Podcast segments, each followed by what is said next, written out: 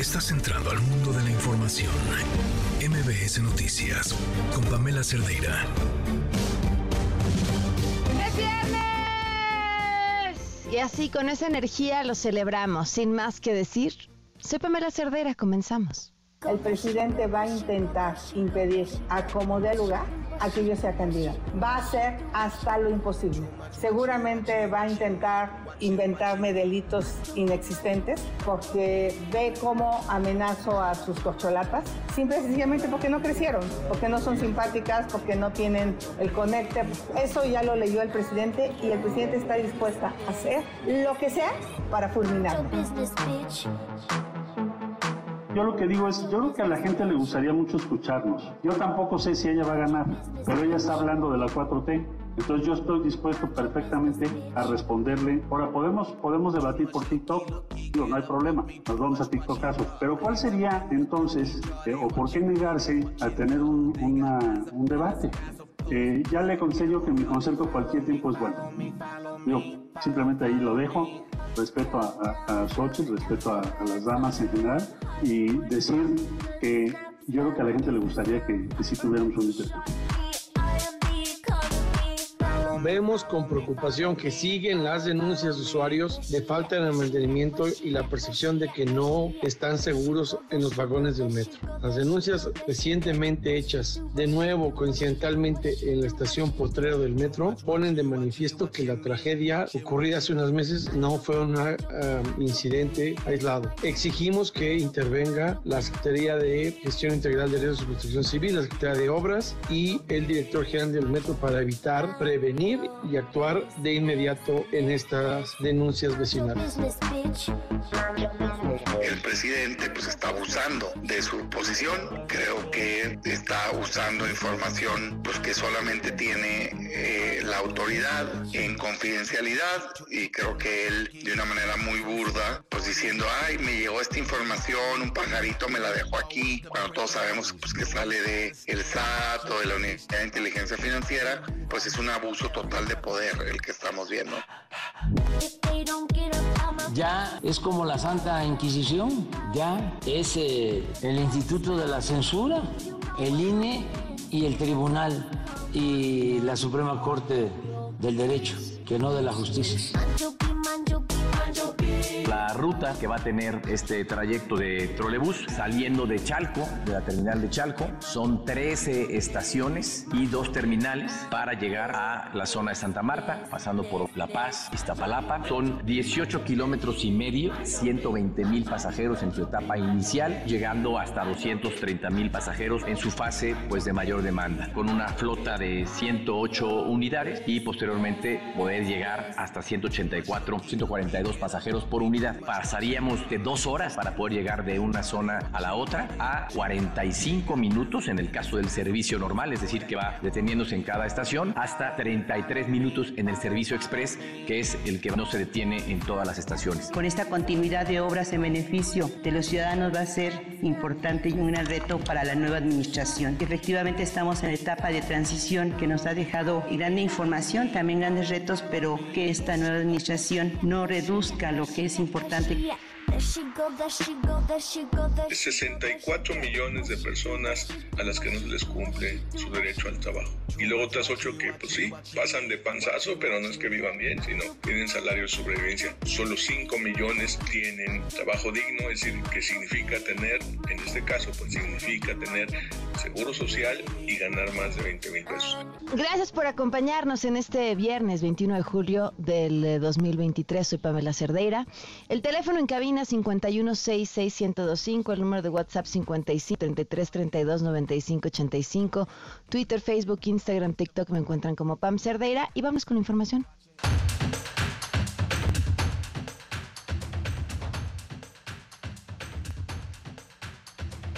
Este viernes un juez dictó prisión preventiva justificada en contra de la pareja que agredió a la profesora Brenda en el colegio Frida Kahlo, ubicado en Cuautitlán, Izcalli. La información la tiene Juan Gabriel González. Te escuchamos, Juan Gabriel. Buenas tardes.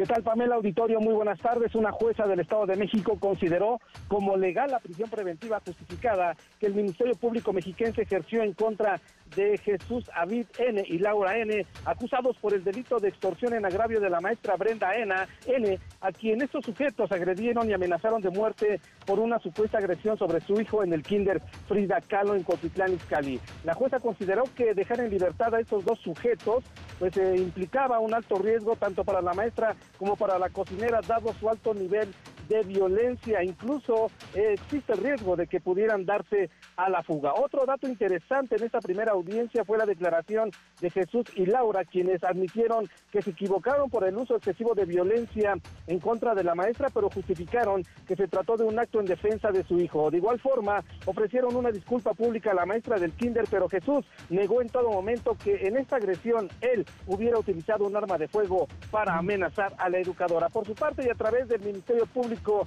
del Estado de México, la maestra Brenda como la cocinera Roselía coincidieron en sus declaraciones sobre la forma tiempo y espacio en el que pues fueron víctimas de este ataque por los papás del menor. Decirte también, Pamela, que reiteraron en todo momento que a la maestra la golpearon, también la jalaron de los cabellos, la hincaron, le pusieron el arma de fuego en la cabeza, al igual que a la misma cocinera. Es decir, las declaraciones de estas dos personas, tanto de la maestra como de la cocinera, fueron coincidentes. También informarte que por los hechos eh, ya registrados el 17 de este 17 de julio, es decir, este lunes de la semana que corre, bueno, pues ya la Fiscalía General de Justicia del Estado de México tiene ya integrada totalmente la carpeta de investigación, pero también están añadiendo otros posibles delitos y casos en los que se pudieran ver involucrados tanto Jesús como su esposa. Informarte también que será el próximo martes 25 de julio cuando en la segunda audiencia de manera formal se conozca si Jesús y Laura son vinculados a procesos por el delito de extorsión.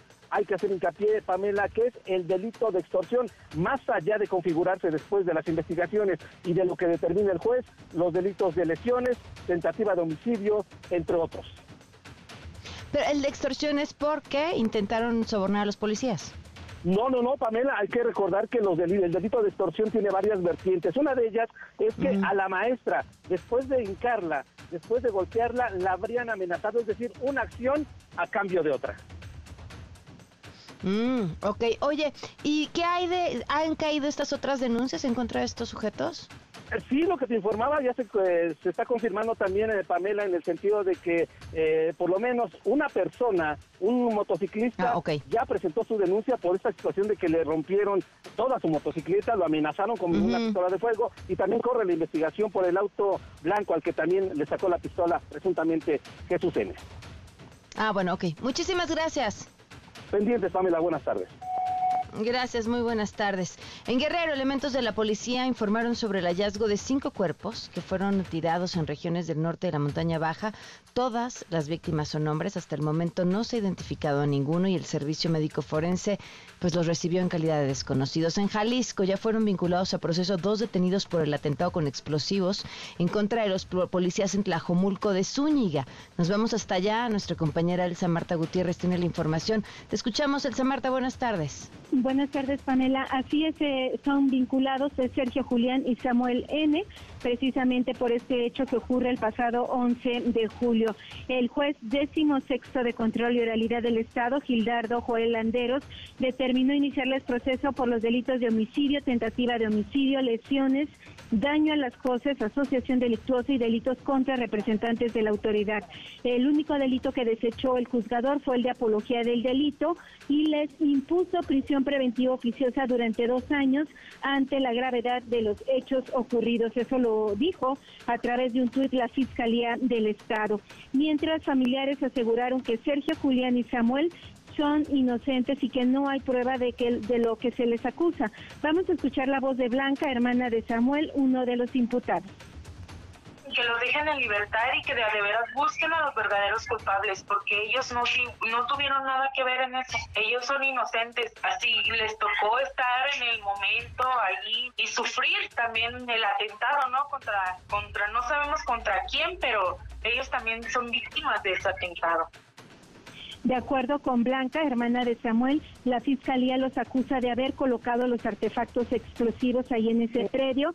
Explicó que ese día su hermano recibió una llamada de Oscar. Oscar es el dueño del predio donde ocurrió la explosión y él le pidió que acudiera ya que había presencia de autoridades y que había que abrirles el paso a las unidades para que pudieran hacer este operativo. Aquí lo que narra Blanca y mi hermano nos dice que como no alcanzaba, que para darse la vuelta le dijo, pues entren por mi entrada, mi entrada es más ancha, que le dijo y al momento él en cuanto él se retira, abrirle el paso para que la patrulla diera vuelta, al momento en que da vuelta y él se camina, sucede lo de la explosión. Dice que por eso él no le pasó nada, porque dice yo me moví para decirle a la patrulla cómo se, pues que se diera vuelta en la entrada.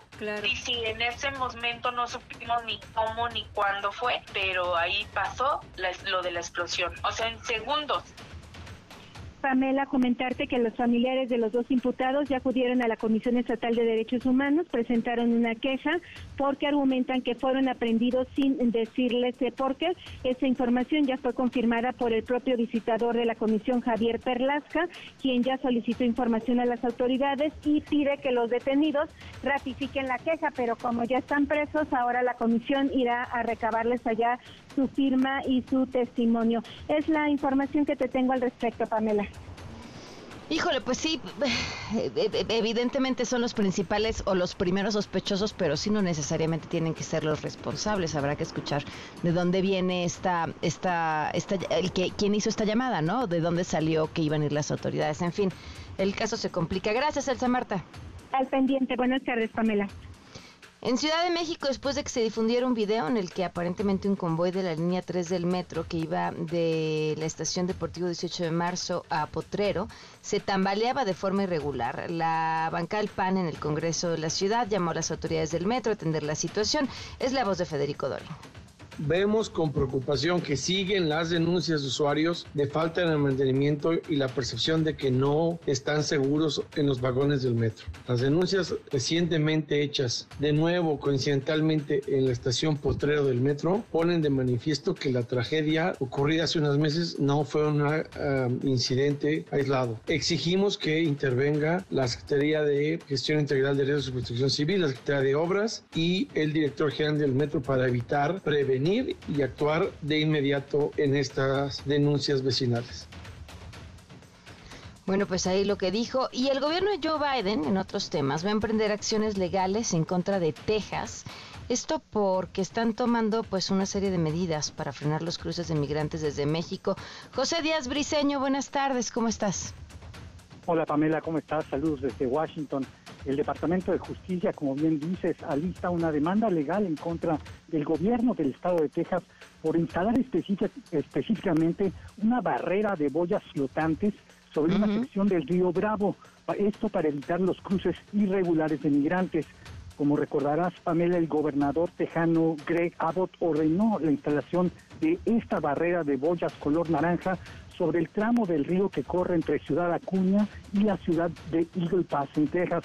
Pero hoy una carta del Departamento de Justicia a las autoridades de Texas les advierte que dicha instalación viola la ley de ríos y puertos de 1899 y que el gobierno federal es el único con potestad para regular la navegación en ríos. Hoy el gobernador Abbott anunció que no se echará para atrás y dijo estar lista, estar listo para enfrentar cualquier demanda. Eh, también hay que recordar que el propio gobierno de México envió ya una nota diplomática al gobierno estadounidense por la instalación de este llamado muro flotante, pues eh, según el gobierno mexicano estaría violando al menos dos tratados bilaterales, uno de aguas internacionales y, el, y otro sobre los límites entre los dos países.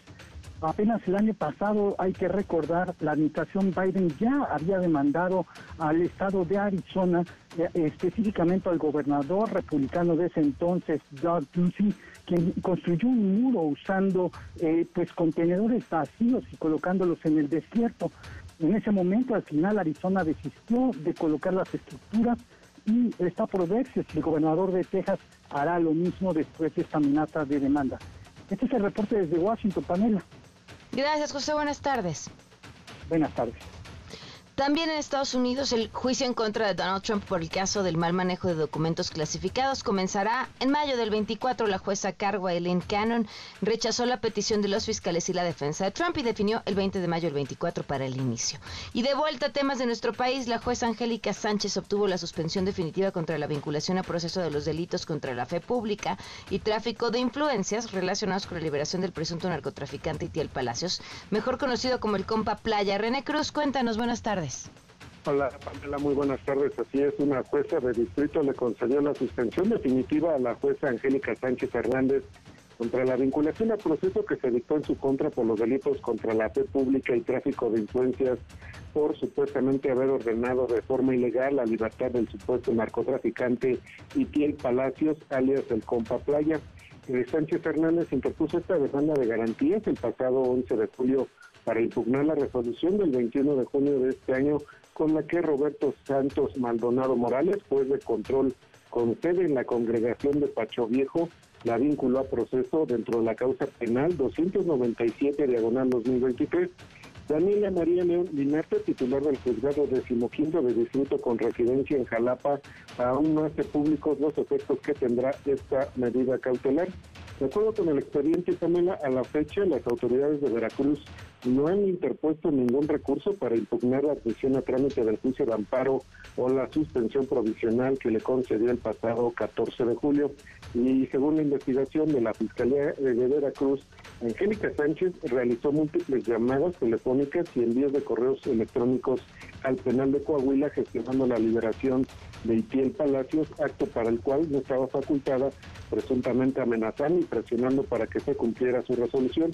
Y respecto al delito contra la fe pública, las autoridades veracruzanas señalaron que la juzgadora lo cometió cuando hizo constar falsamente la existencia de un juicio de amparo y dio fe sobre la supuesta suspensión de plano concedida a el Compa Playa. Pamela, el reporte que tengo. Muchas gracias, René. Muy buenas tardes. Buenas tardes. Son las 4 con 16. Quédate en MBS Noticias con Pamela Cerdeira. En un momento regresamos. Estás escuchando MBS Noticias con Pamela Cerdeira. 4 de la tarde con 20 minutos. Pareciera que ya hemos olvidado lo que está pasando en Irán de después del asesinato de Masha Amini y lo que provocó las protestas de las mujeres, quienes se quitaron el velo en las calles, la promesa de un gobierno de pues reducir un poco sus medidas, pero a la par sí esta promesa, pero detuvieron a todos, pero cantantes porque cantaron, pero personas que protestaron porque protestaron, pero mujeres porque otra vez el velo no se les veía bien. Y finalmente, eh, pues la información de esta semana es el regreso de la policía moral. Y, y me parece importante que no quitemos el dedo del renglón. Yo siempre he creído que por muy lejos que nos parezcan algunas historias, eh, México tiene también sus propias historias de terror en cuanto a derechos, pero son un recordatorio de cómo el haber ganado ningún derecho es garantía de nada. O sea, el que se vaya avanzando no quiere decir que no se pueda retroceder. Le agradezco a Rima Shermohamadi que nos acompaña en la línea. Rima, ¿cómo estás? Muy buenas tardes. Buenas tardes, Pamela. Una alegría escucharte. Oye, gracias por, por acompañarnos. Tú has estado siguiendo muy de cerca lo que ha estado sucediendo en Irán. ¿Qué ha sido esta semana? ¿Qué ha sido todo este periodo en el que pareciera que perdió un poco de interés noticioso, pero, pero las cosas siguen pasando? Pues como bien dices, bueno, dentro de nada, dentro de dos meses se cumple un año, un año del asesinato de Massa Amini y durante todos estos meses, estos diez meses han sido meses de detenciones masivas, condenas a muchos, a muchos iraníes, tanto hombres como mujeres, que habían salido a la calle a protestar, pedir por, por sus derechos y pedir que, que haya un cambio de régimen, porque ya no, no creen que con el régimen actual em, se pueda realmente vivir eh, de manera digna. Ha habido estas condenas, ha habido ah, episodios en muchas escuelas donde ha habido ataques de gas a las escolares, que fueron las primeras que de alguna manera retaban al propio líder supremo quemando su fotografía y, y diciéndole que ellas van a luchar para que se respeten sus derechos. Y a esto hay que sumarle todo lo que ha habido por parte del Ministerio de Educación de pedir a las universidades que no matriculen a las mujeres que vayan a la universidad sin el velo. Entonces, esto, junto con las condenas que ha habido, las, las, torturas a muchas mujeres y muchos que perdieron la vida, muchos, eh, los siete chicos jóvenes que fueron también ejecutados, hay que tener en cuenta que también el, el precio ha sido tan alto para estos eh, jóvenes que salieron a la calle. Ahora, esta semana, como bien decías, anuncia, eh, anunciaron la vuelta de la policía de moral. Esto fue el domingo y el mismo domingo se llenaron eh, las calles de las ciudades de Irán por estas patrullas, cuyo trabajo es de alguna manera circular por las calles para detener las mujeres que no llevan el velo.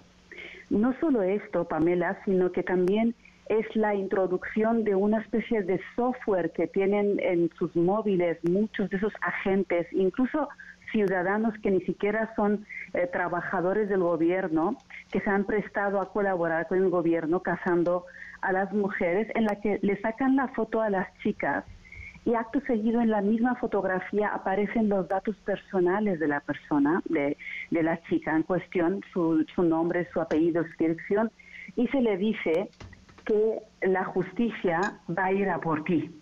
¿Cómo? entonces, claro, ha, habido pues eh, un auténtico terror. Por, realmente lo que dice la propia prensa de Irán, es decir, ya no es que sean activistas o mujeres que digan eso, sino la, la prensa iraní está, eh, daba noticia de que entraban en grupos de 20 agentes a los parques eh, acusando a las mujeres, a las chicas jóvenes, eh, diciéndoles que, tengo tu fotografía y mira lo que tengo y les, enseñaban que, que, cómo este programa funcionaba, que salían sus datos. Y también hay que tener en cuenta que esta semana salían las condenas más surrealistas, Pamela, de actrices eh, que habían aparecido en actos públicos sin velo. Por ejemplo, tenemos a una actriz condenada a 10 meses de cárcel y eh, ir a un centro especializado en tratamiento psicológico porque según el Poder Judicial iraní ella padece de una enfermedad antisocial relacionada con no llevar el velo. O por ejemplo, una enfermedad antisocial relacionada con no llevar el velo. El velo. Diez meses de cárcel es una locura. ¿Y a las otras? Increíble. Y a las, por ejemplo, una chica de 24 años le han dado la condena de ir a lavar el cuerpo de, de los muertos en un velatorio en Teherán, en la capital. Durante nueve meses debe hacer esto. O, por ejemplo, le, han dado eh, una condena a una doctora eh, y le han dicho que durante un año debe formar parte del equipo de limpieza del hospital donde ella trabaja como doctora. Y, la reacción de ella fue genial. Ella dijo, yo no tengo ninguna vergüenza, para mí es un honor trabajar en el hospital, ya sea como limpiadora o ya sea como doctora. Pero si ese es el precio que tengo que pagar para tener el derecho de, poder llevar la ropa que yo quiera para poder salir sin velo, yo feliz, yo cumplo esta condena y la que, la que pueda haber, ¿no? Eh, eh, entonces, realmente estamos ante esos episodios de, de valentía, de firmeza. Eh, ayer también salía un vídeo que se hizo viral, Pamela, de una chica joven que iba sin velo por la calle y un hombre detrás de ella, un agente diciéndole que ya tengo tu foto y ella le mira y hay un, ciudadano que le está grabando mientras ella le dice a la gente señalando con el dedo y diciéndole, ya no te tengo miedo, yo soy una mujer, yo soy fuerte, ya pasó el tiempo que yo tenía miedo cada vez que te veía en la calle, así que tú a mí no me puedes decir nada. Esta chica fue detenida, en pocas horas fue detenida, eh, no se sabe qué le han hecho, pero le pusieron delante de la cámara y lo obligaron a confesar y a, decir que en realidad ella no quería faltar el respeto a un agente del gobierno. Entonces, es, esta es las vivencias que se están teniendo estos días, Pamela, en Irán. Rima, es desolador mientras te voy escuchando y viendo lo que me estás platicando. Mm, recuerdo muchísimo eh, todas las voces y los textos que se publicaron de todas estas mujeres dentro y fuera de Irán, cómo vivían este momento hace casi un año con muchísima esperanza, con mucho dolor, pero con muchísima esperanza. Y me imagino que esa ya se fue. Claro, en realidad, exacto. Eh, eh, eh, ¿Me escuchas? Ahora sí, sí, sí. No sé si perdimos a Rima en la comunicación, pero es, es de verdad desolador para, para cualquier movimiento que busque modificar, cambiar la situación en, en, su país bajo circunstancias pues tan complicadas como las que se están viviendo en Irán y, hemos escuchado y se han estado explicando, es, es de verdad de, de, una tristeza y una frustración terrible. Rima, ¿me escuchas? Sí, sí, sí, te escucho ah, perfectamente. Perdón, es que te dejé de escuchar. Te preguntaba sobre, sobre la esperanza. ¿Todavía hay esperanza? Hay muchas. Yo creo que lo que hay, aparte de todo lo que acabo de compartir con, contigo, lo que, lo que sí hay es la firmeza de la gente especialmente tengo que decir, los hombres son unos grandes aliados de las mujeres en esta lucha, eh, porque realmente se han dado cuenta que cuando no se respetan los derechos de la mitad de la población, obviamente les repercute a ellos también en su vida diaria.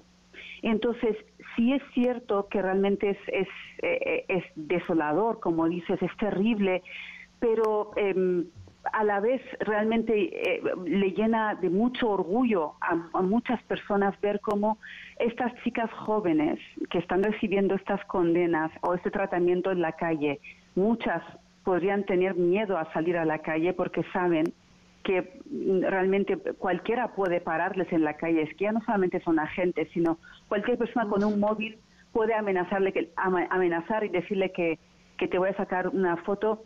Una chica comentaba en las redes sociales algo que a mí me impactó mucho.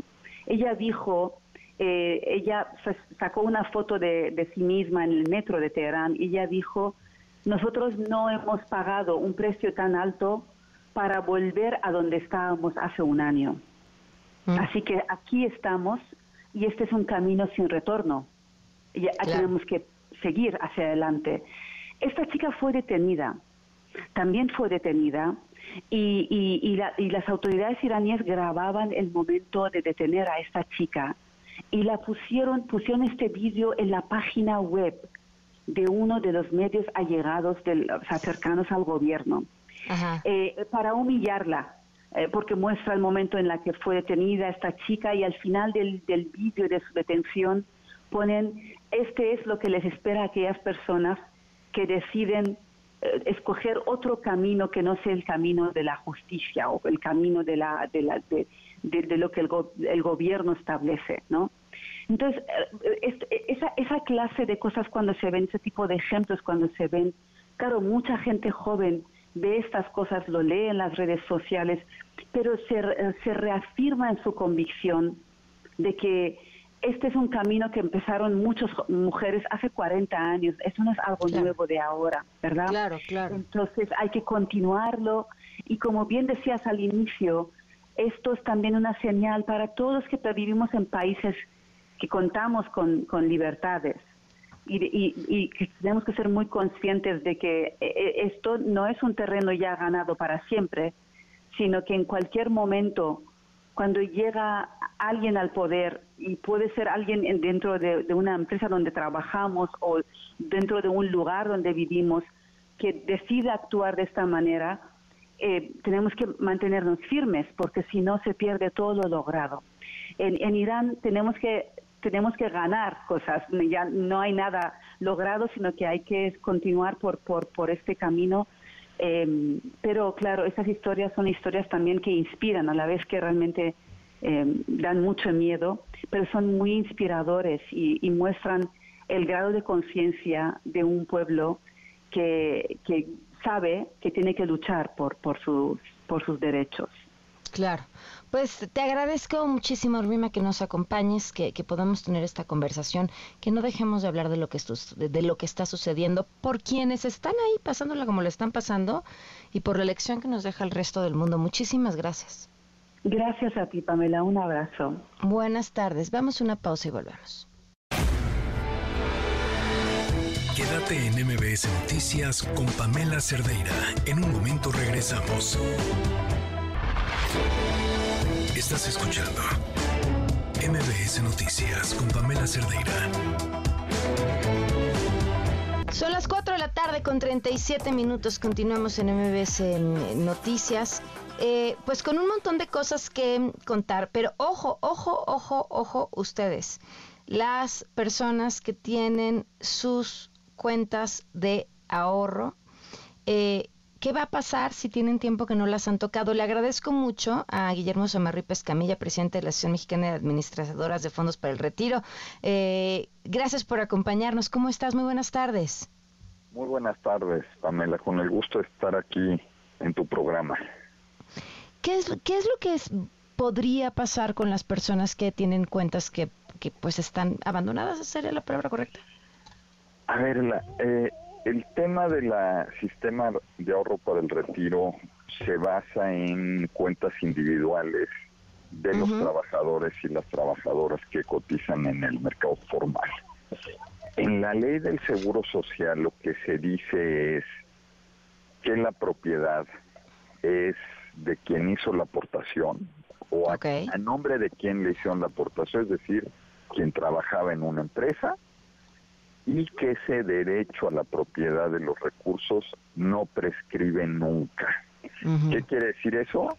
Que no importa si no veo mi cuenta, no la reclamo, etcétera, yo puedo llegar en 5 o 10 años o cuando sea y decir, yo era el, este era mi número de seguridad social, este era mi número de cuenta, los recursos que están en este eh, en esta cuenta son de mi propiedad y se tiene la obligación de regresarlos. Entonces yo creo que hay que entenderlo de esta manera, eh, que no prescribe nunca el derecho a reclamar el ahorro para el retiro de los trabajadores. ¿Y el proceso para reclamarlo no es una pesadilla? el proceso para reclamarlo hay que ver aquí dos ángulos que son importantes. Uno, el ángulo de seguridad e integridad del sistema. Las AFORES no le pueden entregar los recursos de una cuenta sin tener los controles y la acreditación debida, porque si no estaríamos abriendo la puerta para que cualquiera reclame recursos y cayendo en fraudes y demás. Entonces hay ciertos controles que están establecidos para que se acredite la propiedad con identificaciones eh, y toda una serie de requisitos adicionales para asegurarse que el dinero se le está reintegrando a quien realmente quien tiene derecho a ello. Eh, y, un caso, por ejemplo, en el caso del fallecimiento del titular, ¿no? Hay que acreditar que la gente murió, falleció, que los titulares de la cuenta beneficiario son realmente los que se están presentando, identificar a las personas, toda una serie de procesos, porque si no, eh, pues hay que imaginarse qué pasaría si se reparte el dinero y no se tuvieron estos controles. Luego pueden llegar los legítimos beneficiarios y decir, esta persona falleció, yo soy el, el beneficiario, esta es mi identificación, y que la FORE diga, no, pues yo ya entregué los recursos a otra persona. Entonces el trámite eh, requiere muchos controles, pero esta es la razón.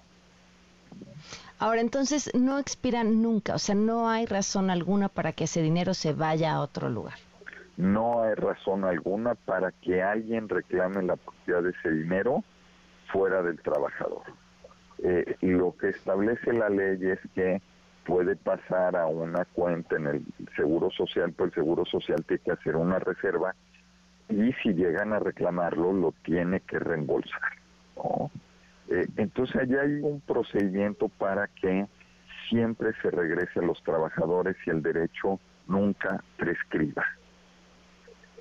Perfecto. Algo importante también que conozcan los trabajadores que nos están escuchando en estos momentos. A ver, yo, yo creo que este es el caso de cuentas que llegaron a cierto momento que están sin utilizarse. Yo creo que hay otra serie de cuentas de gente que está aportando al sistema de manera regular eh, y no se han registrado. Es decir, la cuenta es solo un número de seguridad social y un número de Afore.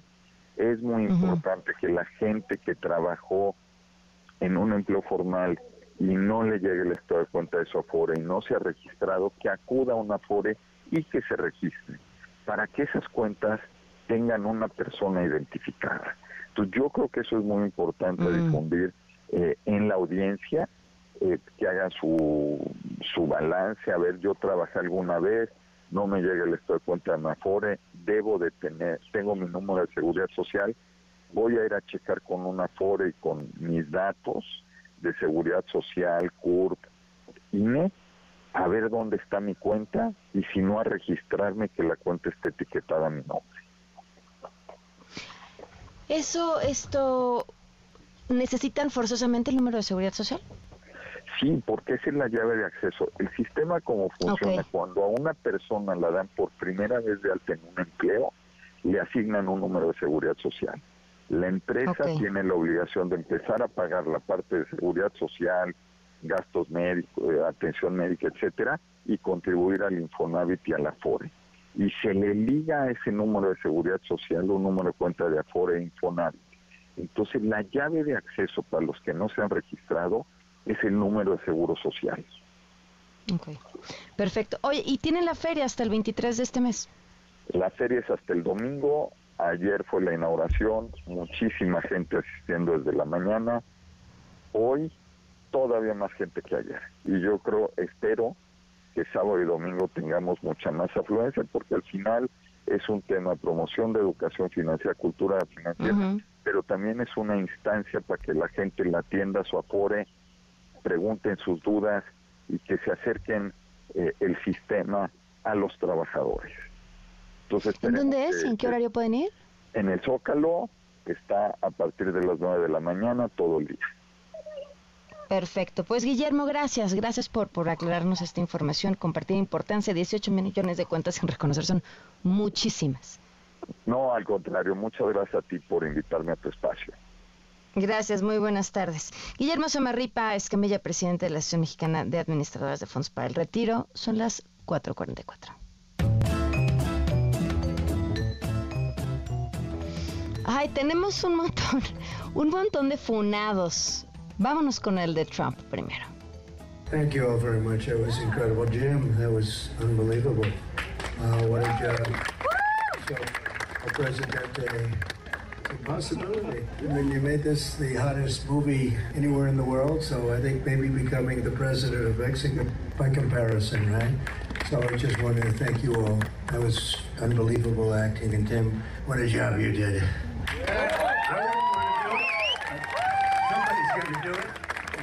Es Trump felicitando, destapando a Eduardo Verástegui. No, por favor. Por favor, no. Vamos con, con, con la siguiente. Pobre, le han tupido en redes sociales con todo la pobre de Marta Gareda. This is a very important moment for me because back in the day, there's a situation that happened at a restaurant, completely casual, in which I was having dinner with a friend and uh, I stood up and my sweater got caught in one of the chairs and I moved like this is in LA. And I moved like this and all of a sudden I'm tripping and this guy catches me very quickly, you know, kind of like that. And I turn around and it's you. And I'm like, what a bizarre LA moment. So I just wanted to say thank you so much.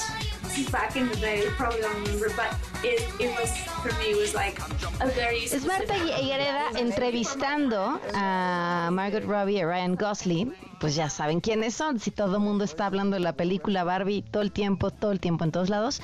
Eh, pero en la entrevista empieza a contarle pues una anécdota y le cuenta que hace años estaba en Estados Unidos y de pronto casi se cae, se le atoró el suéter con la silla y oh sorpresa eras tú. Tú fuiste quien me atrapó y fue un momento tan LA y bueno pues por eso a la pobre le están funando. Y el otro funado, y este sí, merecidísima, Vicente Fox. Híjole, eh, puso un tuit sumamente desafortunado, por decir lo menos, en esta discusión que se ha tornado bastante baja para el lado en el que lo veamos, ¿eh? Desde quienes quieren descalificar los orígenes de Xochitl hasta quienes quieren descalificar la misma mexicanidad de Claudia Sheinbaum. Es bajísimo. No es, no es el México el que aspiramos a ser, independientemente de quién nos caiga bien o quién nos caiga mal. Eso, o, o quién nos guste más que puso. Claudia es judía búlgara, Marcelo es frifi francés, Noroña es extraterrestre y Adán Augusto de Transilvania. La única mexicana es Xochil Galvez, ha puesto, y bueno, así lo, puso. Y luego ya puso, no sé, Adán Augusto le contestó, no se enojen con Vicente Fox, con su actitud nos ayuda hasta sin darse cuenta. Y sí, ¿eh? Lo peor es que sí, o sea, eh, es como, como el tiempo al revés. Xochitl parece la, la, candidata o la corcholata favorita de Andrés Manuel López Obrador, porque es de quien más hablan, que ahora ya se lo prohibieron. Y, y Vicente Fox pareciera su opositor. Caray. Contrólenle el Twitter, por favor, aunque sea un ratito. Son las 4:47. Esta semana fuimos testigos de un hecho que nos sorprendió muchísimo, que ha seguido dando de qué hablar, que además nos permite seguir la historia de cerca. Una maestra agredida pues por los padres de familia y por un niño, porque además el niño, y, y, yo digo agredida por un niño, suena absurdo, pero mientras la madre la jalonea y le agarra el pelo, el niño la señala y dice es ella y es ella, y el padre que parece no moverse mucho, bueno, pues ya en los testimonios dicen, encañonó en, en teoría a esta maestra. Y nos lleva a la pregunta obligada de por las que están atravesando los maestros y maestras desde hace tiempo, ¿eh? Es la pandemia, es, bueno, la pospandemia, es el problema de salud mental, eh, es también, pues, pues una autoridad educativa y medio ambivalente. Eh, es, ¿En dónde están parados? Es justamente lo que le queremos preguntar a Patricia Vázquez, presidenta ejecutiva de Mexicanos Primero. Gracias por acompañarnos. Buenas tardes. Hola Pamela, muy buenas tardes. Un gusto saludarte. Estoy un poquito ronca, pero muy contenta de estar contigo esta tarde. Te diría que trataremos de no hacerte hablar mucho, pero va a estar difícil. Pero eh, cuéntanos, eh, ¿qué, ¿qué han detectado ustedes sobre dónde están parados hoy maestras y maestros?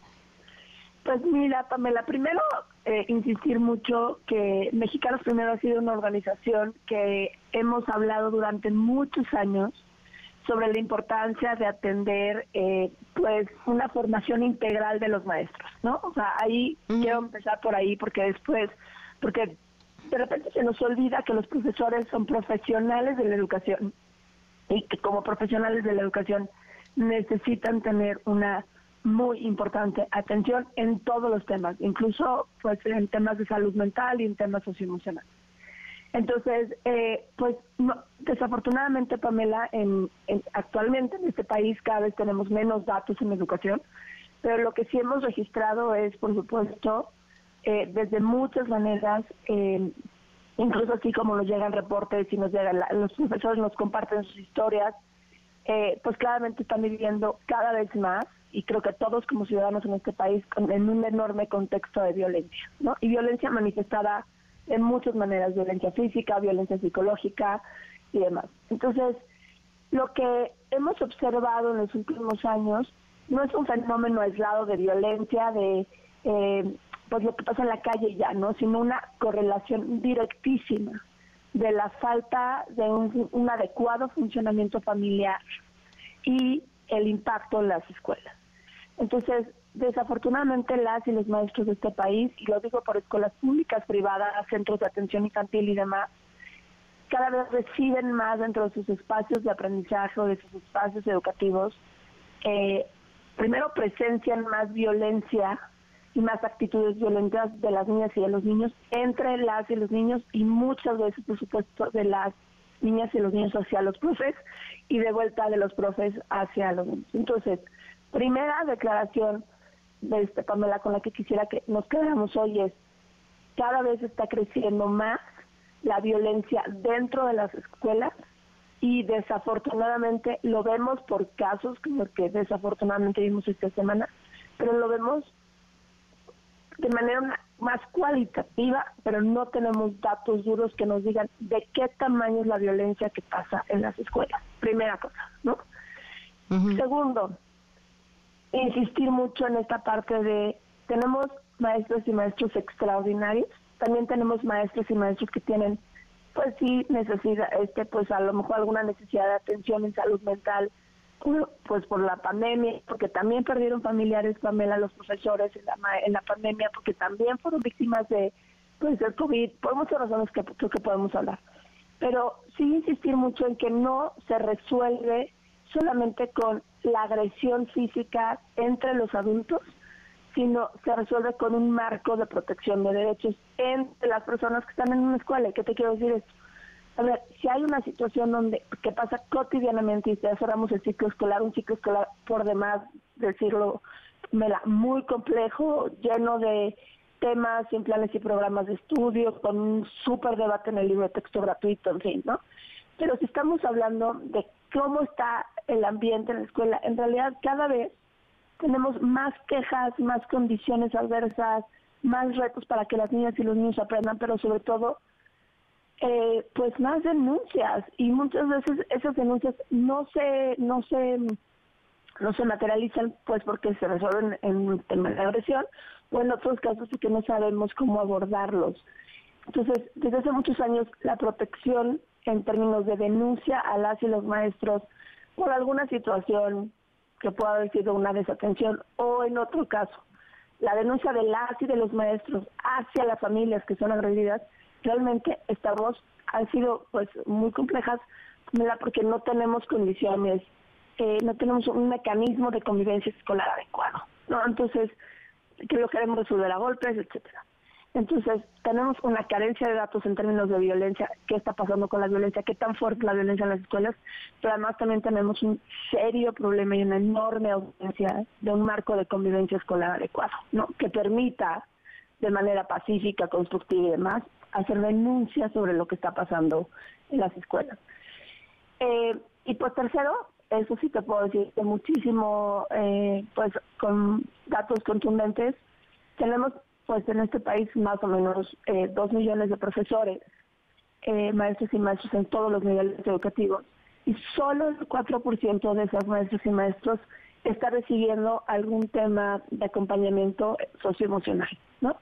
Es decir, formación porque qué, qué pasa con la relación entre los estudiantes, cómo reaccionar ante la violencia de las niñas y de los niños, cómo abordar de una manera más constructiva eh, pues no sé, la relación entre entre entre los estudiantes dentro del aula. Entonces, tampoco tampoco una política prioritaria que diga, Pamela, qué está pasando, ¿no? O sea, y, y tampoco hay recursos destinados a un tema más complejo de lo socioemocional. Lo que sí tenemos evidencia contundente por otras organizaciones que hacen un profundo estudio sobre la violencia familiar y su impacto en la escuela es que cada vez más está creciendo eh, pues la violencia familiar, ¿no? Y eso tiene muchas razones, entre tanto la pandemia. Yo pararía ahí, Pamela, porque no quisiera, este, pues, tal vez te quiero devolver la palabra más bien.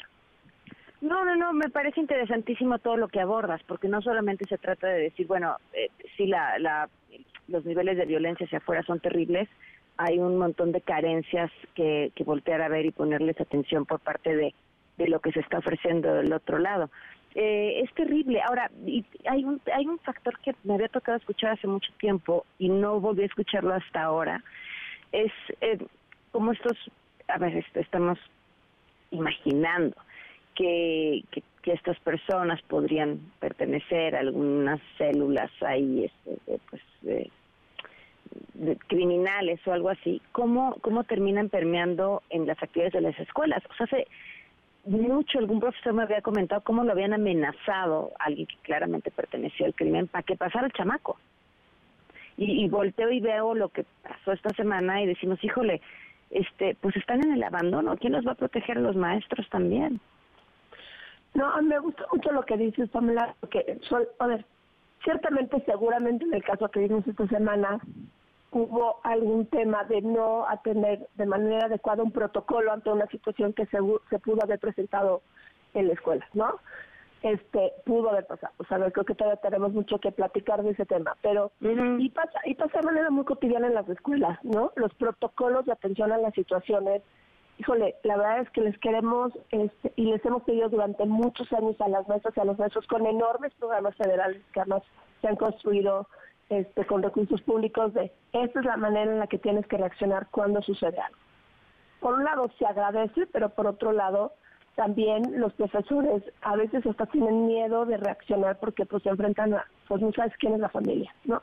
Claro. estamos hablando de un caso extremo, ¿no? Ahora, sí me parece súper importante insistir, eh, Pamela, porque no es un tema menor, o sea, cada vez más, mira, yo siempre lo, lo, lo digo de manera muy personal, como soy mamá, ¿no? Pero cada vez más los espacios escolares han dejado de ser espacios seguros. Y no es un tema menor. O sea, me parece que tenemos que garantizar bajo todas las circunstancias, incluyéndonos como familias en todo este país, que las escuelas sean y sigan siendo y debieran ser espacios seguros. ¿Y para eso qué significa? Pues cuántas noticias no escuchamos, Pamela, de el tema de este, navajas en las mochilas, operación mochila por muchas cosas. O sea, no sé, ¿en qué momento caímos en una situación en la que dejamos de pensar que las escuelas son espacios seguros? Y eso habríamos, habría que hacer una investigación muy profunda. Mexicanos primero hemos dicho mucho, mucho sobre lo socioemocional, la importancia de tener una escuela digna, de que los espacios estén adecuados para las niñas y para los niños, que tengan agua, que tengan un mantenimiento básico, en fin, pero eso es lo mínimo, ese es el piso que deseamos para una escuela, cualquier escuela pública de este país. Pero de ahí en adelante, lo que suceda ahí tiene que garantizar que tu compañero y tu compañero de cuarto A, que tú, etcétera, sea una persona que te respete. Pero sobre todo, que todos los estudiantes y todas las familias respeten a los maestros. Y me parece que últimamente, últimamente muchos años llevamos hablando de una desvalorización al maestro y la desvalorización no se refleja solamente en el incremento salarial, sino en cómo la sociedad mexicana le damos su lugar a las maestras y a los maestros. Sí, sí, a ver, eh, claramente hace hace mucho la embajadora Simán me decía, bueno, es que para nosotros un, un maestro es una posición de mucha respetabilidad y honorabilidad y tal. Seguramente hay muchos lugares del país en el que sigue siendo así, pero no ser los menos. No, y, yo creo que también, Pamela, estamos obligados a hacer ver lo que sí sucede. O sea, hay comunidades extraordinarias donde la maestra y el maestro siguen siendo el, el, el, el, que balancea la convivencia, el que observa, el que se encarga de que las niñas y los niños lleguen a la escuela, el que va y visita a las familias, no de una manera más cercana. Pero claro, a ver, tampoco le podemos pedir a un maestro que sea el que haga todo. Lo que primero tenemos que hacer es entender que, uno, la escuela, y todo lo que sucede alrededor de la escuela tiene y debe seguir siendo un espacio seguro. Eso no es Y segundo, de insistir mucho en el tema de los maestros van a hacer con lo que pueden lo mejor que pueden. Y lo que tienen, sí. La verdad es que hay, eh, lo, o sea, hay increíbles maestros en este país y maestros, por supuesto, ¿no? Pero también es inadmisible o sea, aceptar que la violencia es el lenguaje para resolver, porque además estamos modulando conductas, estamos enseñándoles a nuestras hijas y a nuestros hijos que eso que pasó, que además, no solamente está fatal la manera en la que se resolvió y demás, sino cuántas niñas y niños en este país han visto ese video en el que, ¿no? Ah, pues señalar a un maestro de manera injusta o lo que sea, ¿no? Es la manera y entonces yo puedo permitirme ir a golpear al maestro, permitir, o sea, bueno, que estamos enseñándoles también hacia las otras generaciones y hacia la cantidad inmensa de niñas y niños que han visto sus videos. La violencia no puede ser el lenguaje, ¿no? Y no debe de ser el lenguaje. Entonces nosotros expresamos como mexicanos tener una enorme preocupación sobre cómo podemos seguir insistiendo en la autoridad educativa federal de los marcos de convivencia sana concreta y específica entre la escuela. La urgencia, una mirada colectiva de seguridad, de desarrollo social y demás para garantizar que la escuela es y debe seguir siendo un espacio seguro. Y la tercera, entender, y creo que sí es un mensaje súper poderoso, Pamela, que tú creo que siempre has insistido mucho en tus espacios de comunicación, la violencia no es ni debe ser el lenguaje, ¿no? Y, y pues eso es lo que presenciamos, una normalización y una institucionalización de la violencia a unos niveles terribles. ¿no?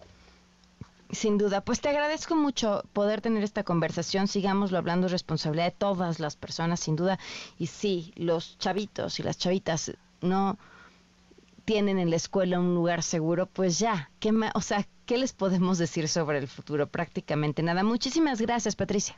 Gracias a ti, Pamela. Bonita tarde y bonito fin de semana. Mm, buenas tardes. Patricia Vázquez, presidenta ejecutiva de Mexicanos Primero, 5 con 2. Quédate en MBS Noticias con Pamela Cerdeira. En un momento regresamos. Estás escuchando MBS Noticias con Pamela Cerdeira. Un oasis dentro del mundo de la información.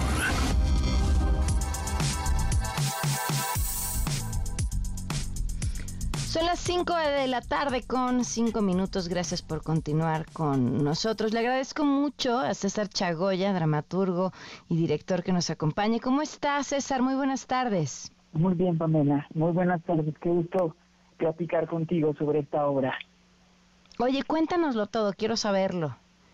Pues mira, este, vengo a invitarles a que vayan al teatro a vernos a la obra Variaciones Schrödinger, que es una obra que yo escribí y que ahora dirijo, que se presenta en el Teatro Benito Juárez y que habla sobre la ausencia y sobre el proceso de duelo en un caso de desaparición forzada dentro de una familia. Habla de estos procesos que se viven al interior de la familia, de cómo ante la desaparición de, de su hijo, la madre sigue esperándolo, hace todo lo posible por encontrarlo y cómo toda esta dinámica que se modifica a partir de su desaparición repercute en el resto de la familia. Eh, César, ¿por qué decidiste contar esta historia? Bueno, pues primero porque desafortunadamente en nuestro país los casos de desaparición están a la orden del día desde hace muchísimos años. Se ha convertido en una constante que cada vez es más preocupante y que día a día, repito, se acrecentan las cifras. Eh, y pues, más allá de las cifras, creo que es bien importante eh, seguir viendo que detrás de cada número que se suma, hay una historia, hay un nombre, eh, y que cada desaparición merma el núcleo de la sociedad, que es la familia, y por lo tanto repercute en todos. Y bien dice, ¿no? Es una de, los, em, de las situaciones más dolorosas porque no hay el duelo de una muerte. y, a la vez está la esperanza de y sí podría estar vivo y, si está vivo cómo está y en qué condiciones está. Eh, qué, qué importante que el arte voltee a retratar y, poner luz en momentos tan dolorosos, tan actuales. Sí, sí, es súper importante, repito, porque además pues es una realidad que, que todos palpamos, aunque no nos haya tocado vivirlo en primera persona, todos conocemos por lo menos por lo menos uno o dos de los millones de casos que hay en este país. Y además también es muy importante porque creo que el arte nos permite hacernos preguntas concretas sobre la situación, más allá de ejercer una crítica y de seguir levantando la voz por justicia o por respuestas, también nos invita a preguntarnos qué tanto podemos hacer nosotros, quienes, quienes estamos, este, quienes somos parte o no de estas vivencias, qué podemos hacer, cuáles acciones concretas, cómo ayudamos, cómo avanzamos, ¿no? Eh, César, vas a estar hasta el 30 de julio. Así es, hasta el 30 de julio. Esta semana tenemos función el día de hoy a las 8 de la noche, mañana a las 7 y el domingo a las 6. Y la próxima semana, de jueves a domingo, igual en el Teatro Benito Juárez, y se nos acaba la temporada. Así que ahí les esperamos. Pues que aprovechen para irlo a ver. Muchísimas gracias, César, y mucho éxito. A ti, Pamela. Muy bonita tarde. Gracias, buenas tardes. 5 con 8. Quédate en MBS Noticias con Pamela Cerdeira. En un momento regresamos. Estás escuchando MBS Noticias con Pamela Cerdeira. Continuamos en MBS Noticias, son las 5 de la tarde con 13 minutos. El teléfono en cabina 5166125, el número de WhatsApp 5533329585. Twitter, Facebook, Instagram, TikTok, me encuentran como Pam Cerdeira. Hay un montón de cosas que, que platicar en esta mm, semana que cierra y con muchísima información, con denuncias, con amenazas de juicio político, con discusiones, híjole, yo creo que de, de, bajo, bajo, bajo, bajo nivel. A mí me llama mucho la atención que durante mucho tiempo nos preguntábamos si de verdad no había nadie o no teníamos a nadie, a nadie en el país, no me refiero a los partidos, que pudiera levantar la mano y decir yo voy, yo tengo una idea, un plan de cómo ver a México, otra visión. Y la respuesta que escuchaba constantemente era, pues es que quien se asome le van a cortar la cabeza con el peso del Estado, decía, de verdad. Bueno, pues ya lo estamos viendo. Vamos con la información. En Guerrero, la alcaldesa de Chilpancingo, Norma Otilia Hernández, quien recordemos fue exhibida en videos en los que sostiene un encuentro con un líder del crimen organizado, fue convocada por la Fiscalía General de la República para que aclare la situación. No obstante, ella dijo que no es necesariamente una declaración ministerial, sino solamente una entrevista. Y escuchen esta historia. En la Ciudad de México, en la Magdalena Contreras, Mariana, una joven de 24 años, fue asesinada presuntamente por Kevin Daniel, su expareja. Los detalles los tiene mi compañero Juan Carlos Alarcón. Cuéntanos, Juan Carlos, buenas tardes. Efectivamente, Pamela, gracias. Muy buenas tardes. Kevin Daniel cumplió su amenaza y privó de la vida con extrema violencia a su expareja Mariana, de 24 años, con la que procreó dos niñas, y ante la mirada de ellas, cometió el feminicidio en un domicilio en la colonia Ampliación Potrerillo de la alcaldía Magdalena Contreras, donde la víctima se refugió ante la continua violencia que sufría. Anoche sus familiares le esperaban a cenar con sus hijas de un año y diez meses y otra de solo ocho meses de edad, pero nunca llegó y eso motivó a su madre a buscarla en su domicilio donde la encontró muerta. La mujer dio aviso enseguida a sus otras hijas, quienes llamaron a la policía y una ambulancia cuyos paramédicos reportaron que ya había fallecido. Dictaminaron que la aparente causa del deceso fue por una herida cortante en el cuello y posible asfixia, ya que el sospechoso le dejó una cinta amarrada a la altura de la garganta. Informes ministeriales refieren que las hermanas de la víctima indicaron que Mariana denunció agresiones por violencia familiar hace seis meses y señaló a Kevin Daniel como el causante de malos tratos y continuas golpizas. Mencionaron que en su actitud agresiva obedece en mucho a su posible adicción a la cocaína y al alcohol. Las investigaciones revelaron que Kevin Daniel estuvo anoche en la vivienda de su víctima. Las autoridades lo corroboraron mediante el análisis de las cámaras de seguridad que indican que el implicado llegó a las 8.30 de la noche y se retiró en una motoneta azul aproximadamente a las 9.35 de la noche. Las videocámaras hicieron el seguimiento total hasta el último punto en la colonia San Nicolás Totolapan. La madre de Mariana encontró muerta a su hija 15 o 20 minutos antes de las 11 de la noche. Los informes de la institución refieren que la Fiscalía de Feminicidios llevó a cabo la investigación de este caso, efectuó las diligencias en el lugar de los hechos y retiró el cuerpo de la víctima de 24 años de edad. Después de todo este ejercicio ministerial que se llevó a cabo en el domicilio donde ocurrieron los hechos, policías de seguridad ciudadana y agentes de investigación se dieron a la tarea de la búsqueda de Kevin Daniel, quien finalmente fue detenido y puesto a disposición de las autoridades ministeriales, donde ahora declara en torno a lo sucedido anoche en ese domicilio de la alcaldía Magdalena Contreras. Y es el reporte que tengo. Muchísimas gracias, buenas tardes. Gracias, muy buenas tardes. La presidencia impugnó las medidas del INE con las que le ordenaron bajar partes de las mañaneras en las que se refiere a Xochil Gálvez. Bueno, pues finalmente están en su derecho de impugnar, a ver qué resuelven. Relacionado con lo anterior, el INE rechazó que el presidente haya incurrido en violencia política de género en contra de Xochil Gálvez. Cuéntanos, René Cruz, buenas tardes.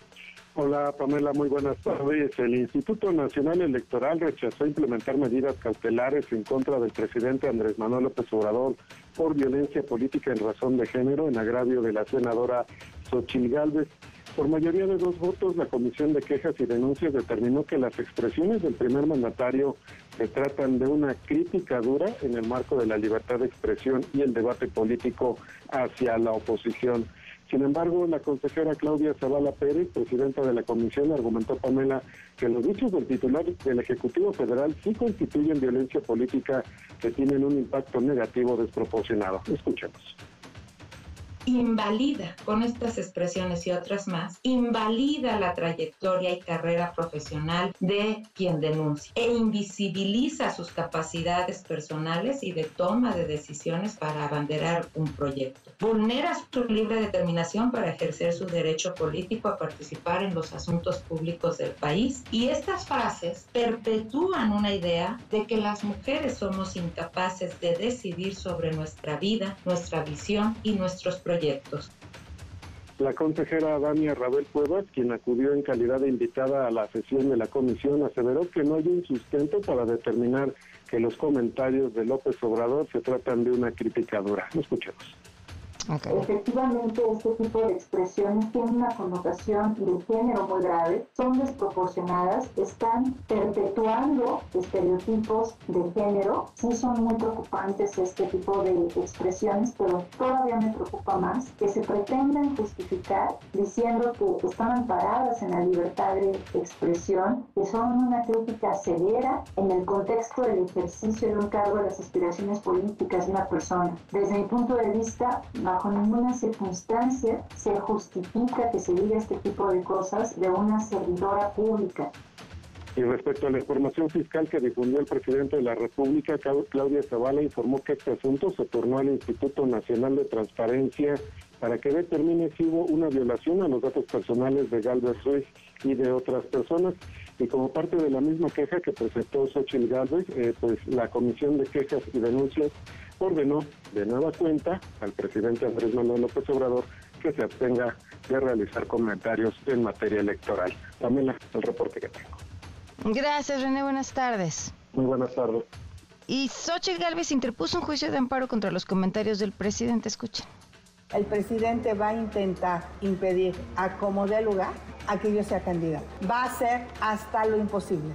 Seguramente va a intentar inventarme delitos inexistentes porque ve cómo amenazo a sus cocholatas, simple y sencillamente porque no crecieron, porque no son simpáticas, porque no tienen el conecte. Eso ya lo leyó el presidente y el presidente está dispuesta a hacer lo que sea para fulminarme. Y sí, ya lo vimos. Ya lo vimos. Y si no, pues él, ahí está este Víctor Hugo Romo haciendo de las suyas, en fin. En Guanajuato siguen los trabajos de búsqueda para dar con el paradero de la madre buscadora Catalina Vargas. Nos vamos con Carmen Martínez. Te escuchamos, Carmen. Buenas tardes. Hola, ¿qué tal, Pamela? Buenas tardes. Como bien lo comentas, Catalina Vargas, integrante del colectivo Unidos por los Desaparecidos en León, ya habría desaparecido con anterioridad, así lo dio a conocer hoy el secretario del ayuntamiento de este municipio, Jorge Jiménez Lona. El funcionario municipal de cuya área se desprende la célula municipal de búsqueda en León señaló que desde ayer recibieron la ficha de búsqueda de Catalina y que la autoridad municipal pues inició tratando de localizarla en algunos lugares como hospitales y otros sitios donde los familiares de Catalina dijeron que podría encontrarse. Si te parece, escuchamos un poco lo que platicó el secretario del ayuntamiento. No hemos tenido condiciones de información. Se visitó a los familiares por parte de, los compañeros. Eh, se tiene pues algunos datos que nos pueden estar favoreciendo y se está haciendo ese proceso con seguridad pública. ¿Había amenazas o algo por el estilo? No, entiendo que no había amenazas. Entiendo que no hay amenazas y bueno, este, lo importante les digo que ahorita se está trabajando y esperamos que en próximas horas se pueda dar con su paradero. Como escuchamos, eh, señaló que no había amenazas ni tampoco agresiones previas en contra de la buscadora y sobre la ocasión anterior en la que ella desapareció, solamente se limitó a comentar que la familia dijo que desapareció por un breve eh, periodo de tiempo y que eh, había dejado de tener comunicación con ellos y después regresó señalando que estaba bien. Esto, según el secretario del ayuntamiento, ha generado expectativas de que la buscadora pueda aparecer pronto y con buen estado de salud. Catalina habría sido contactada por última vez el pasado lunes 17 de julio alrededor de las 2 de la tarde cuando intentaba cambiarse de vivienda señalando que se sentía insegura en el edificio donde ya estaba habitando. La buscadora ha participado de manera activa en distintas acciones del colectivo, sobre todo en búsquedas de campo, tratando de localizar a su hijo Luis, quien está desaparecido desde enero de 2020. Esta es la actualización, el reporte que tenemos hasta el momento. Muchísimas gracias, muy buenas tardes. Hasta luego, buenas tardes. Y en su conferencia en la mañana, el presidente Andrés Manuel López Obrador respondió a los señalamientos de Lozoya, aseguró que el monto estipulado para la reparación del daño no es una extorsión. Rocío Méndez, cuéntanos.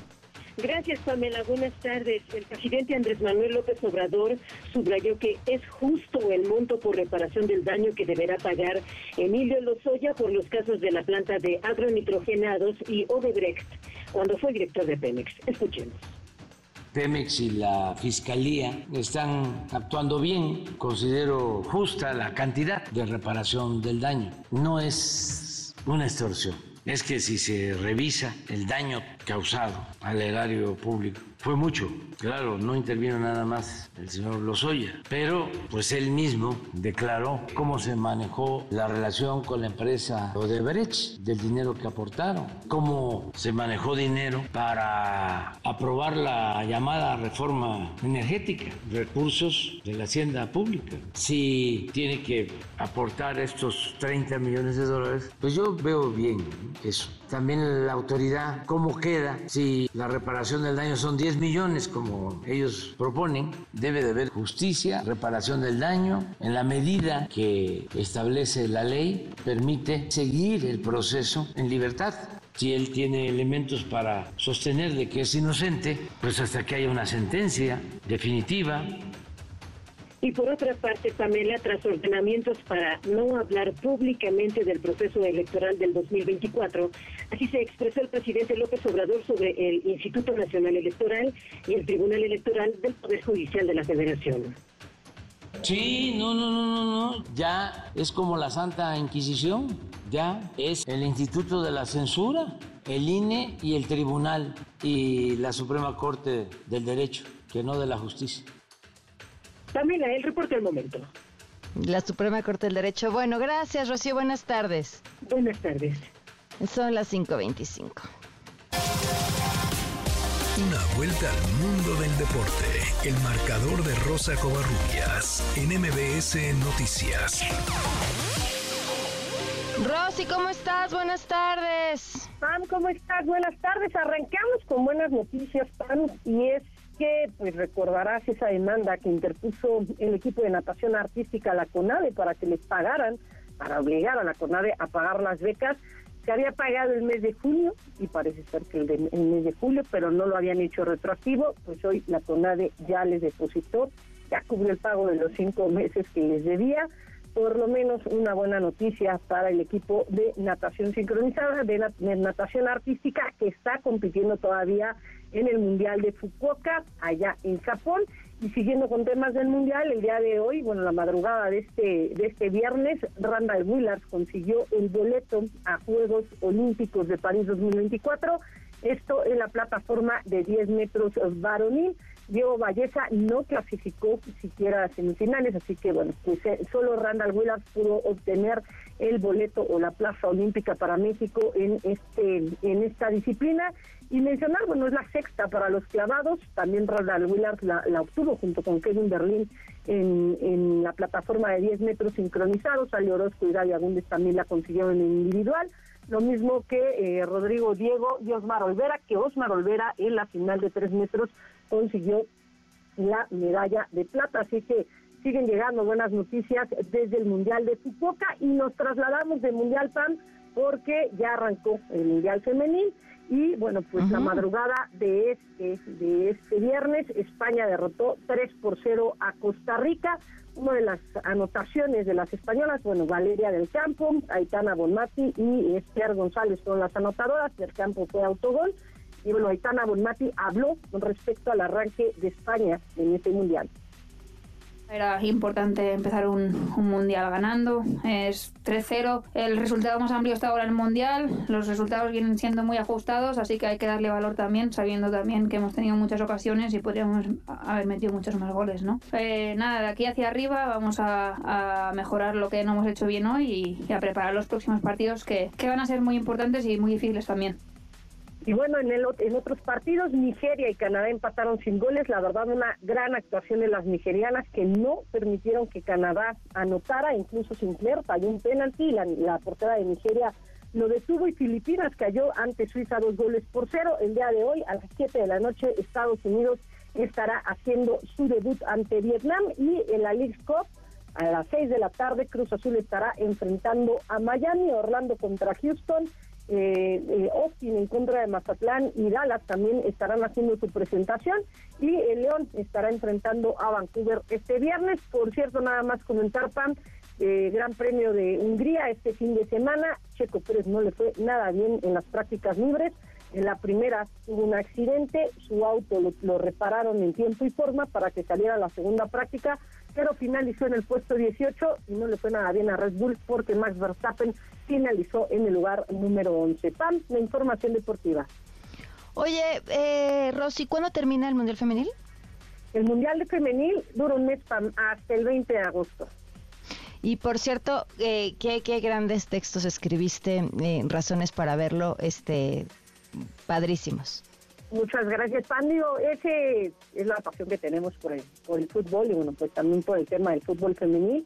Y hay que seguirlo, ¿eh? Hay que seguirlo porque, eh, bueno, pues las marcas cada vez se acercan más para patrocinar a las jugadoras y creo que es importante impulsarlos si es que en algún momento queremos que exista la equidad precisamente salarial entre jugadoras y futbolistas. Así que vamos a ver qué es lo que qué es lo que ocurre. PAN, por lo pronto, hasta el 20 de agosto, y Estados Unidos es la favorita para llevarse el Mundial de este año. Un abrazo, Rosy, gracias. Fuerte abrazo, Pan, bonita tarde y buen fin de semana. Cinco y media, volvemos. Quédate en MBS Noticias con Pamela Cerdeira. En un momento regresamos. Estás escuchando MBS Noticias con Pamela Cerdeira. 5 de la tarde con 33 minutos y como siempre tenemos a L. Figueroa. Hola, ¿qué tal? Buenas tardes. Su anfitriona L. Figueroa los saluda con gusto y les da la más cordial bienvenida a los Premios Bienestar los únicos premios con certificado de indigenismo. Comenzamos. Y comenzamos fuerte. El Ariel al mejor talk show trágico, cómico, musical es para Andrés Manuel. Por los cinco años de representaciones ininterrumpidas. Perdón por la tardanza, estábamos esperando a tener un sistema de salud como el de Dinamarca. Es un honor y una satisfacción entregar la pensión dorada a Vicente Fox. Ah, finta, eso quisiera. Denle por favor algo en que entretenerse, en lo que encontramos algo para reconocerlo. Y el máximo galardón de la tarde es el juicio de naranja para los diputados de Morena. Porque ellos tampoco venden piñas. ¿Eso es porque les suelta el estómago igual que las gelatinas? ¿Quién sabe? Muchas felicidades a los ganadores. Los esperamos la siguiente semana con más y más premios, solo aquí, en el 102.5 con Pam Cerdeira.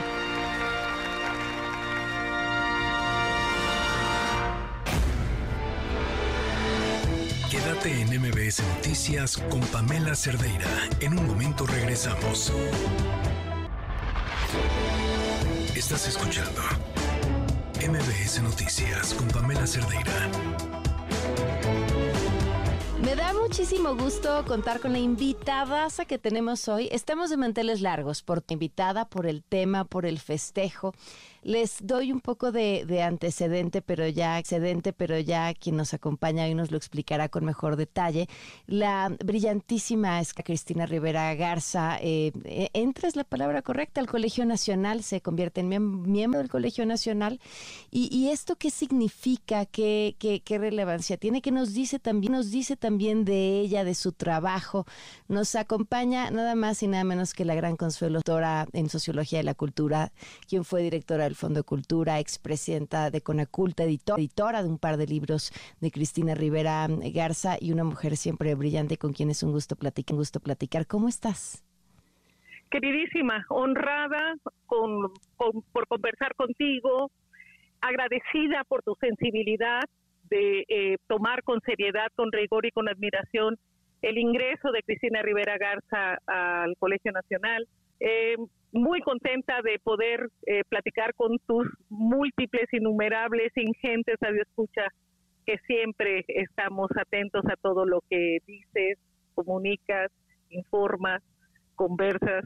Aquí estoy. ¿Qué significa este ingreso de Cristina Rivera Garza al Colegio Nacional? Mira, para la historia cultural de las mujeres es indudablemente un día histórico.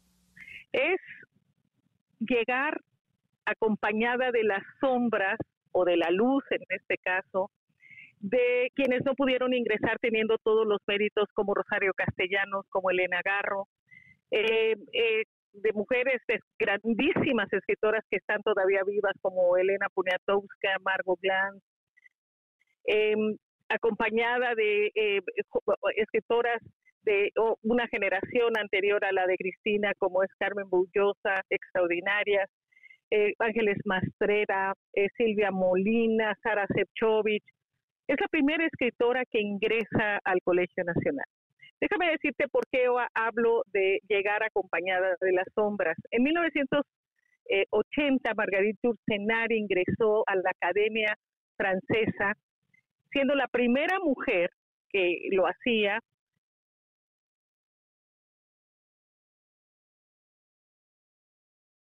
Eh, lo primero que le dicen es, usted viene aquí no porque sea eh, una mujer, sino porque es una gran escritora. Y ella dice, sí, pero debieron de haber ingresado también Colette, por ejemplo, que era grandísima escritora y que no que no estuvo aquí. Y ella dice, yo vengo acompañada de las sombras de todas las escritoras que me precedieron y que debieron haber estado aquí. Cristina es una escritora monumental de en una generación, en un país que tiene escritoras fantásticas y celebramos en ella las letras mexicanas que están escribiendo las mujeres de una manera admirable y que es reconocida en todo el mundo. Cristina es además una mujer que, que, ha transitado de una manera eh, profundamente con un inmenso talento por la poesía, por la crónica, por la eh, narrativa y por todas una serie de, de digamos, eh, géneros eh, que han consolidado una de las obras más admirables, sólidas y más leídas por sus contemporáneos, por la academia y por todos los que se quieren, todos los que se quieren iniciar en la literatura, querida. Eso, además, te leía hoy en Opinión 51 eh, sobre la, pues la amplitud de los géneros por los que se mueve, eh, la lo que otras voces han dicho de ella, que bueno, pues siempre las opiniones de los pares pesan, ¿no? Bueno, Carlos Fuentes la admiraba de verdad eh, hasta el delirio. Eh, Nadie me verá llorar, que es, digamos, su segundo trabajo serio, el, segundo trabajo que publica, eh, que editado por Editorial Tusquets, lo cual le da una gran solidez en el mundo del libro, es leído con una gran admiración por parte de Carlos Fuentes, quien siempre se expresó de Cristina, de Cristina con una grandísima admiración. Rosana Fuentes me cuenta él, eh, Carlos Fuentes le recana leer ese, ese mm. título y termina admiradísima. Yo la verdad es que cuando lo leí, lo leí, me pareció que lograba muchas de las mejores frases que se han eh, podido eh, realizar con, en, en el idioma español pero además en algún momento dado siendo contemporánea del movimiento literario del crack con Jorge Volpi, este con con Palau y con Toscano, la verdad es que coqueteó con pertenecer a ese grupo. Hubiera sido algo insólito, porque como recordarás, el, el, el boom no tuvo mujeres, pero el crack sentía que eh, si alguien de alguna manera tenía la estatura literaria para pertenecer a ese eh, movimiento también muy respetado, era Cristina. Creo que Cristina, además de una manera muy generosa, ha abierto con su talento la puerta a muchísimas escritoras mujeres y que podemos sentirnos muy satisfechas de ser contemporáneas de Cristina. De, digo, yo hubiera dado lo que fuera por ser contemporánea de Rosario Castellanos y por poderla acompañar a que ingresara al Colegio Nacional. Ninguna de las dos eventualidades se dio, pero ahora me tocará y hoy en la tarde estaré acompañando a Cristina y estoy segura que escucharé uno de los discursos más memorables que se han pronunciado en lo que se conoce la Casa de los Sabios Mexicanos. ¿Cómo se da ese ingreso? ¿Cómo se decide? Es una votación entre pares, una propuesta de alguno de ellos. En general eh, es a la muerte de alguien que queda vacía una silla, entonces se lleva, hay una propuesta, eh, se hacen varias rondas de votación y hasta que llega de manera unánime es como eh, se acepta. Mm, editaste un par de libros suyos. ¿Cómo, cómo fue ese proceso, ese proceso que te dice eso de su personalidad como escritora, como con quien pues terminas trabajando mano a mano?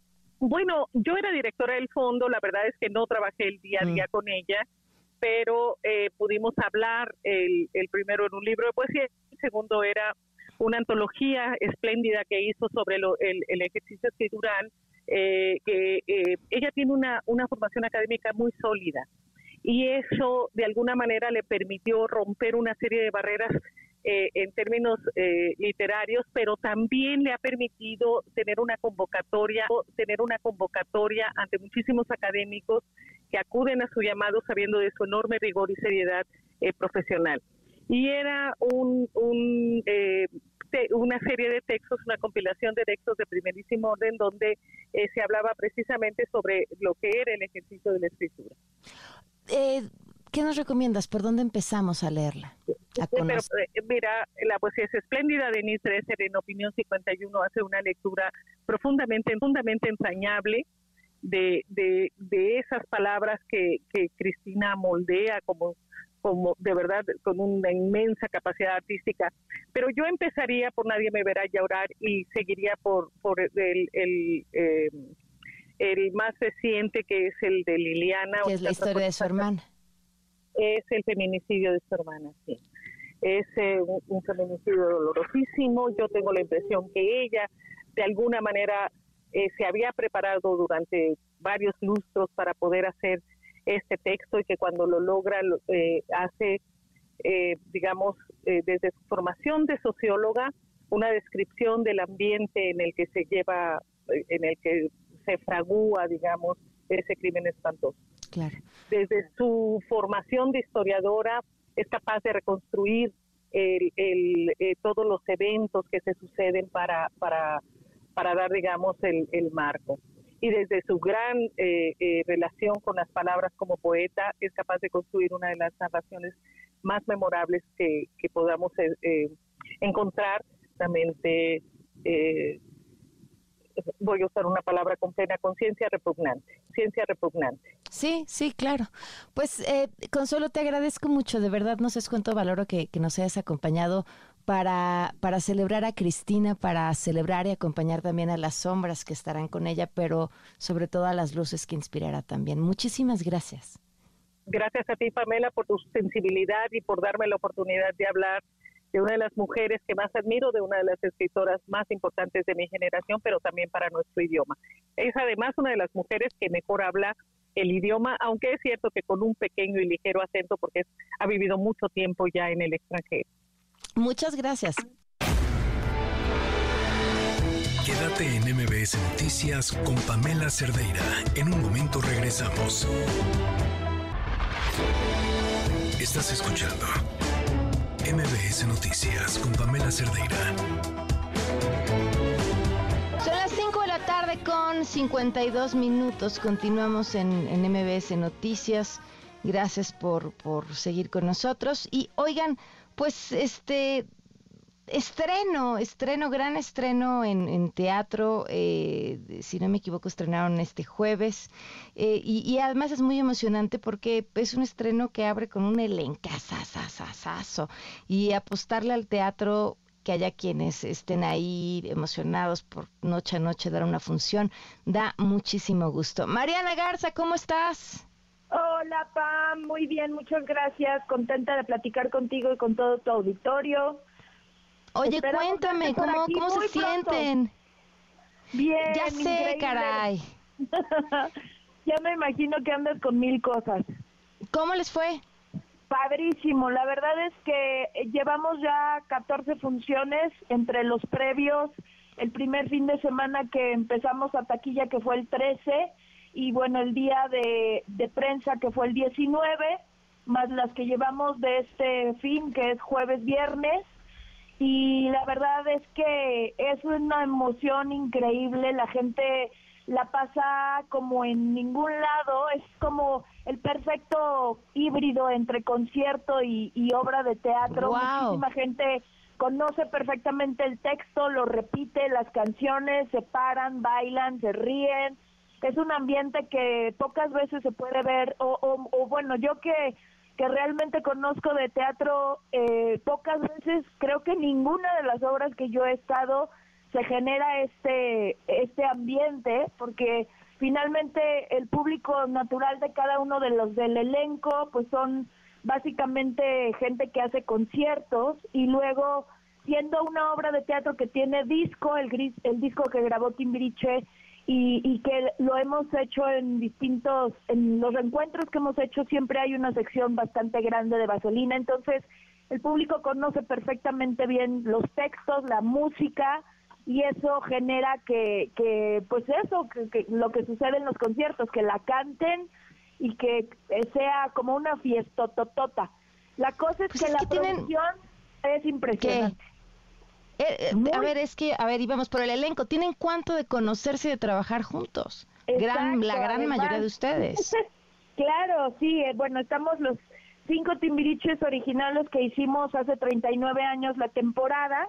Benny, que hace la producción y dirección musical ahora. Eric, que es socio de Alejandro Go en la producción. Alex, que hace el mismo personaje que hacía hace 39 años, que se llama Chiquis. Diego hace Kiko y yo que hago a Sonia.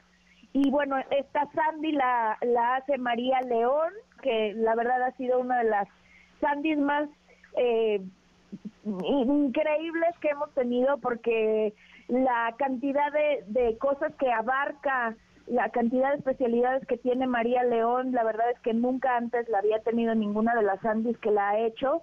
Angélica Vale, que hace Licha, eh, Jair hace a Lalo, Kalimba hace a Memo, Leonardo de Lozán hace Ricky Roquero y comparte ese personaje con el Guana, y Alex Ibarra, que es el que más funciones ha dado de Vaselina en todas las temporadas que ha existido, incluso ha hecho a Sandy, ahora está haciendo el personaje de Eugenio. Oye, Mariana, cuéntanos, ¿qué días están, en dónde están y hasta cuándo ni te lo pregunto, porque seguramente muchísimo tiempo. Pues es una temporada corta, está planeado terminar el primero de octubre. Nuestras funciones son los jueves y viernes a las 8, los sábados eh, a las eh, 5 y ocho y media y el domingo a la una y media y 5 de la tarde. Y como te decía, estamos hasta el primero de octubre. Eh, también te quiero mencionar, está Verónica Ja- Jaspeado haciendo a Patti, Lupita Sandoval, la señor Torres, y María Elisa Gallegos, que es nuestra swing, y, y hace el personaje de la mesera, la producción, como de verdad eh, el dispositivo tecnológico que tenemos no existe ni siquiera en Broadway ni en Londres, que ahorita está en la temporada. Eh, la gente lo va a disfrutar muchísimo y estamos felices, tenemos músicos en vivo, felices con la respuesta y esperemos verte por aquí, Pam, con toda tu familia y a toda la gente que nos escucha a través de tu programa. Pues eh, ahí nos veremos, Mariana. Mucho éxito y muchas gracias. Te mando un gran beso, que estén muy bien. Igualmente, nos vamos. Se quedan en compañía de Citlali Sainz, que está cubriendo una Francisca Vega. Soy Pamela Cerdeira. Buenas tardes. Ahora estás informado. Nos escuchamos la siguiente semana con las noticias que tienes que saber. MBS Noticias con Pamela Cerdeira.